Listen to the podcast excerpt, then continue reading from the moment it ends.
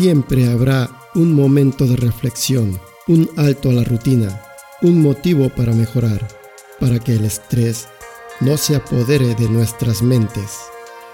Esto es Rostro Latino.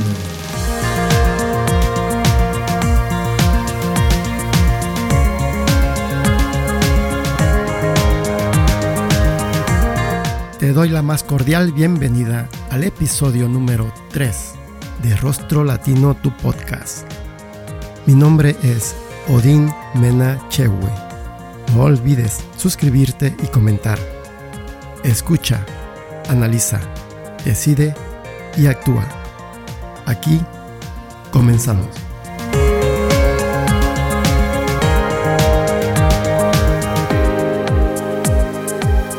La historia nos muestra cómo ha sido la vida de la mujer y parece que los hombres contamos con privilegios que las mujeres no.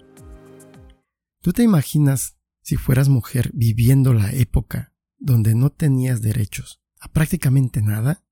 Hoy podemos hablar de los derechos de la mujer. Pero antes, al inicio, hablábamos solamente de los derechos humanos. Y aquí venía un problema muy serio, pues las mujeres se sentían marginadas. Y comienza una lucha, una lucha desde que se escuchó por primera vez los derechos humanos, 1791, finales del siglo XVIII. Hay una frase que dice, el respeto y el derecho es para todos por igual. Así debería de ser. Por igual, sin importar si eres hombre o mujer, sin importar razas, nada, para no mencionar todas las diferencias. Voy a contarles una historia que me llamó la atención, que se dio a conocer en el 2019, hace apenas un año, y salió a la luz la vida de Banaz Mahmoud, una chica de Irán que había huido con su familia a Inglaterra por la guerra. Huyeron eh, a un lugar donde se supone que hay mucho más libertad para la mujer, pero desafortunadamente como se fue con toda su familia, se llevaron todas sus raíces, todas sus creencias, todas sus costumbres. Cuando las costumbres y creencias son de manera general positivas, nada sucede. Pero cuando vives en un país donde los derechos no son por igual, ahí sí hay un problema. Y brevemente te voy a decir qué le pasó a Banas Mamó. Esta chica fue comprometida desde que tenía nueve años. Su padre al igual que en otras familias de su cultura, comprometió a la chica con un hombre diez años mayor que ella. A esa edad no tienes decisión de nada, por Dios, ¿cómo es posible? Pero bueno, esa es mi propia opinión. Esta chica tuvo que responder al compromiso del padre que hizo con aquella persona y fue entregada a los 17 años para formar una nueva familia. Eh, ella era una chica hermosa, 17 años, muy joven, el marido simplemente la utilizó y como el compromiso es honor para ellos, ella tenía que hacer exactamente lo que él decía y como él quería y cuando él quería. Pues la chica empezó a rebelarse en su matrimonio. Hago la aclaración que no vivían en su país, sino que se fueron a Inglaterra. Y allá mismo fue donde formó su matrimonio y sufrió una serie de agresiones tanto verbales como físicas, y cada día que pasaba se le hacía más difícil continuar con su matrimonio. Ella cuenta, en un video grabado por la policía, las denuncias, toda esta historia que, que te la voy a, resumir porque es mucho, es mucha información. Ella, la policía, en este video que yo encontré en YouTube, y si te digo que era bonita porque se mira a una persona de buenas facciones, y cuenta que era agredida por él, que era violada por él y que en una ocasión sintió que la mataba porque uno de los golpes fue a la cabeza. Ella dijo patada. Entonces, imagínate una patada de un hombre a una mujer, en el suelo supongo, para patearle la cabeza. El golpe fue tan grave que le reventó los oídos, es decir, le sangró. Y ella en su relato cuenta a la policía que tiene momentos que no recuerda cosas o detalles, pero sí recuerda las cortadas que él le hacía, los golpes, que incluso tenía fotos, tenía ropa desgarrada guardada, y que él mismo se la descubrió y lo destruyó todo. Solo su testimonio era el que daba la policía y para entonces ella ya había huido de él con su familia. También relata que no era la primera vez que se iba de su casa, sino que toda vez que ella lo intentaba y llegaba con sus padres, era rechazada por ellos y la regresaban con el marido, en Inglaterra. Y finalmente ella se liberó huyendo, y también huyó de la propia familia. Y con el tiempo, con el pasar de los meses, conoció a otra persona, se enamoró de otra persona. Y esto vino a ser un enojo más grande a su familia, a sus padres, a sus hermanos, a sus tíos, a los hombres miembros de su familia, pues el honor se había manchado. Abandonó al marido, no se divorció y estaba con alguien más. ¿Cómo se enteraron? Ah, esta parte no la puedo explicar porque no lo sé. La cosa es que la descubrieron y planearon su ejecución, tanto de ella como del novio. Y esto lo planeó el padre, el tío, con los hermanos y primos de Banás. Ella se enteró del plan y fue a la policía a denunciar el intento o el plan, pero al parecer no le creyeron y la mandó a matar con el hermano mayor. Ella aceptó reunirse con su hermano. Le insistió tanto que la convenció, pero no pensó que la fuera a matar. Y él intentó ahorcarla. De alguna manera se zafó, huyó y no volvió a confiar. Ella ya sabía que sus padres no le perdonarían esto. Yo solo de imaginar que te pueda suceder a ti algo parecido a esto, que tu propio padre planeara tu muerte, no tiene crédito.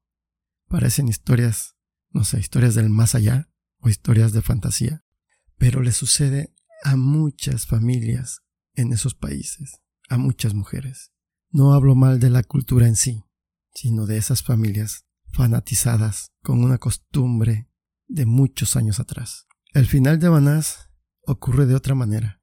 No ocurrió cuando el padre se reunió con ella y la intentó matar, pues ella pudo huir también por segunda ocasión de la muerte, primero del hermano, que la intentó ahorcar, y después del papá, que la intentó matar.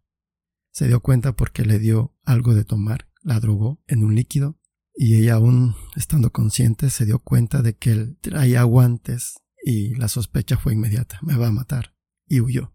En fin, tampoco le creyó la policía. No hicieron nada para protegerla. Al final, ella no tenía a dónde ir, ya no sabía qué hacer. Volvió a su casa con sus padres, pero el plan estaba todavía. Le hicieron creer que no corría peligro, la convencieron, regresó a casa. Y una noche, no sé si fue la primera o la segunda noche que se quedaba en su casa, ella se quedaba en la sala de sus padres. Ocurrió que toda la familia la dejó dormida, todos se fueron de la casa para que llegaran tres hombres, los cuales eran sus primos, la encontraran sola en la casa, en la sala, dormida, sin poder defenderse. Los tres la golpearon, la violaron y la asesinaron. Hasta ahí llegó la historia de Banás. Eso sucedió 2006. El novio se salvó de la muerte porque unos amigos le ayudaron. La policía empezó a interrogar a la familia porque el novio puso la denuncia. Había desaparecido. La policía empezó a sospechar porque entonces porque no fue la familia quien se preocupara por la aparición de Banás. Y ahí empezó la investigación. Detuvieron a tres, a las tres personas, a los primos, pero no habiendo o no encontrando un cuerpo, al no comprobarse el asesinato los dejaron libre. En sí, hubo una investigadora que no cerró el caso. Habría que encontrar el cuerpo de Banás. Con helicópteros hicieron una ronda siguiendo las llamadas de estas tres personas, de estos tres primos, siguiendo a través de los GPS de los celulares que ellos usaban. La investigadora hizo un recorrido por vuelo, o los agentes, y encontraron una casa con un congelador y una maleta que se miraba desde arriba. Y ya en el terreno encontraron el cuerpo de Banás, tan chiquito que cupo en la maleta, así, en posición fetal. Ella fue golpeada, violada y asesinada con una cuerda. Pasaron 13 años para que este crimen se aclarara. Un horrendo crimen. Y la vida de Banas Mamot terminó a sus 20 años. Esta historia es un ejemplo del sufrimiento de la mujer en diferentes aspectos, sus derechos. La mujer tiene derecho de su cuerpo. ¿Por qué nos es difícil aceptar eso? Cuando platicas con alguien, te habla de religión, te habla de, culturas, te habla de otras creencias, y muchos me he encontrado que hablan del pecado original. ¿Cuál es el pecado original? Se trata de que Adán y Eva les fue dado un paraíso y ellos tendrían todo lo que quisieran, dominarían a todos, mares, tierra, animales, dominarían y serían los amos de la tierra, según lo que nos dejan las escrituras. Pero que yo mire en las escrituras no dice, también dominarás a la mujer. Si alguien lo encuentra y me dice, dominarás a la mujer, o será tu sirvienta, o será esto o lo otro para ti, que me lo muestre o me lo diga. Les dio a los dos. Se creó a la mujer para que sea compañera del hombre, no su asistente, no su sirvienta. Y si me regreso a lo que es el pecado original, la prohibición era no comer del árbol del conocimiento. ¿Y quién lo comió? Eva, cierto. ¿Quién la convenció? La serpiente, cierto. Y después Eva convenció a quién? A Adán para que hiciera lo mismo, también es cierto. En conclusión, comer del fruto prohibido no solamente fue de la mujer, sino también del hombre. Así que aquí la culpa recae en los dos, no solamente en la mujer. Y la seguimos culpando por cosas que en la historia están escritas y que las hacemos de acuerdo a nuestra conveniencia. De la historia que nos enseña todo esto, nos damos cuenta que el hombre abusa. Hablo en general, no quiero decir todos los hombres. No, hablo de una mayoría solamente. Aunque yo quiero estar del lado de la minoría, de aquellos que no entramos dentro de lo que es la sumisión de la mujer. Y sí, sí abusamos los hombres, desde las leyes, que no se las hacemos justas o no se aplican justas. Y ejemplos te puedo dar mucho. Pero la mujer se prepara, ya tiene derecho a tener estudios, ya tiene derecho a trabajar, a ayudar al hombre. ¿Por qué? Porque en muchos de los hombres no cumple cabalmente con uno de sus principales objetivos, que es traer el alimento o el sustento al hogar. Entonces la mujer lo tiene que hacer y tiene que también trabajar. Sabes que la mujer se ocupa del hogar y de los hijos. Y encima tiene que ayudar con la economía. ¿Se te hace justo? Para mí lo justo sería entonces repartamos el trabajo de la casa, porque ambos trabajamos. Este es un ejemplo. El otro es la mujer se prepara, estudia igual que el hombre, entran a una empresa, escogen la misma posición y gana más el hombre y la mujer gana menos. Y así te puedo dar muchos ejemplos. Aún no estamos en la igualdad de los derechos. Estamos haciendo todavía muchas comparaciones. Y es preocupante cómo líderes no protegen los derechos de la mujer. Es preocupante porque seguimos viviendo los tiempos de atrás, los tiempos de antes. No hemos avanzado. O si lo hacemos, es muy pero muy lento. Tu mujer, a ti me refiero en este momento. Si tú eres una mujer con la oportunidad de decidir, tu país te lo permite, haz uso de ello. Vota cuando se te pide votar. Y aún no entiendo por qué una mujer votaría por un líder que tiene tendencias de dictador o que al final es un dictador. ¿Por qué votas, mujer, por alguien así? No llegarás lejos.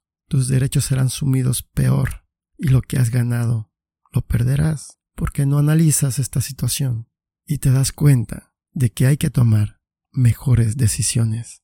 Esta es una invitación porque hay un dicho también que dice, a Dios rogando y con el mazo dando. No te va a llegar por gracia divina que el hombre te respete tal como debe de ser.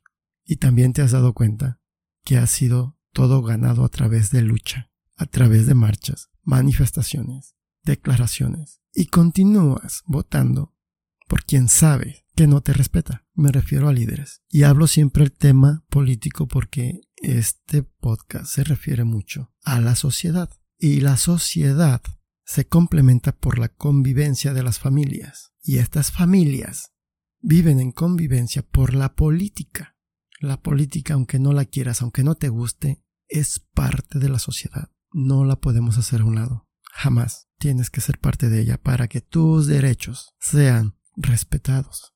Me salí un poquito del tema, pues es importante que la mujer entienda este punto. Si una persona como tu servidor y otros miles más hombres te apoyan para que tus derechos se respeten, pon tu parte. Pero si hablamos de injusticia, somos más injustos con las mujeres. Y creo que deberíamos pedir por principio perdón a la mujer por todos estos años. Yo lo haría. En mi condición de hombre, pedirle perdón a la mujer. Sería, sería muy difícil que un hombre machista pidiera perdón. Y menos perdón a una mujer. Pero haré este acto porque les explicaré adelante. Pero yo pediría perdón y lo haré en este momento. Perdón mujer, porque me cuidaste y ahora te maltrato. Porque me enseñaste a amar y ahora te olvido. Porque me diste la vida y yo te la quito. Por no entender tus lágrimas, tu dolor y tus sentimientos.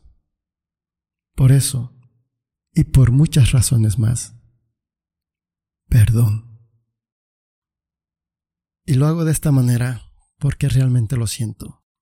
Yo creo que la mujer merece mucho más de lo que tiene. Es cierto que hay mujeres poderosas, ricas, pero cuéntalas, incluso empoderadas. Y te vuelvo a repetir, cuéntalas. Y no es la idea empoderarte, sino darte y respetar tus derechos. Solo imagínate hombres que abusan de la mujer y de sus derechos. Imaginen tan solo sin mujeres. Para empezar, no estarías aquí. Solo para empezar. Imagínate un mundo sin mujeres. Sabemos todos que un día vamos a morir. Desde que naces, la única verdad precisa, la única verdad segura que va a suceder en tu vida es que vas a morir. Y es innegable. Ahora imagina un mundo sin mujer o sin mujeres. Por esa razón estoy aquí, porque nací de una mujer. Tú que me estás escuchando, naciste de una mujer. Quiero aclarar que yo amo a mi mamá, a mi esposa, a mi hija, a mis hermanas y a todas las mujeres que conforman mi familia. Y aún así, un poco más allá, a mis amigas. Y si hay alguna en la que le he faltado el respeto, lo podrá decir. Creo que me he mantenido al margen de respetar a todas las mujeres de mi alrededor. También creo que si esto se repite en cada una de las familias, no habría ni una mujer en el mundo maltratada, ni mucho menos asesinada. No solo escribo para quien me puede leer o escuchar, escribo porque me nace, me gusta retroalimentarme y saber de alguna manera si estoy en lo correcto, si mi juicio es correcto que alguien me lo comente. De igual manera, si estoy equivocado, coméntame. ¿Tú qué piensas? ¿Exagero? ¿Estoy bien? Dime cuál es tu idea. Solo cierro este episodio diciendo que el respeto y el derecho es para todos por igual.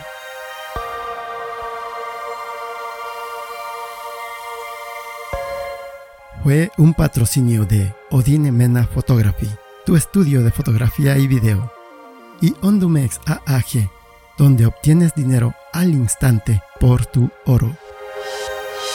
La idea es olvidarnos un rato de lo cotidiano y sacudirnos del estrés. Coméntame algo, ¿qué te parece? Sugiere un tema o al menos dame un like. Suscríbete y no te pierdas el siguiente episodio. Gracias por tu atención. Tu servidor y amigo Odín Menachewe te desea siempre buena salud, amor y éxito. Recibe un fuerte abrazo que abrace tu alma.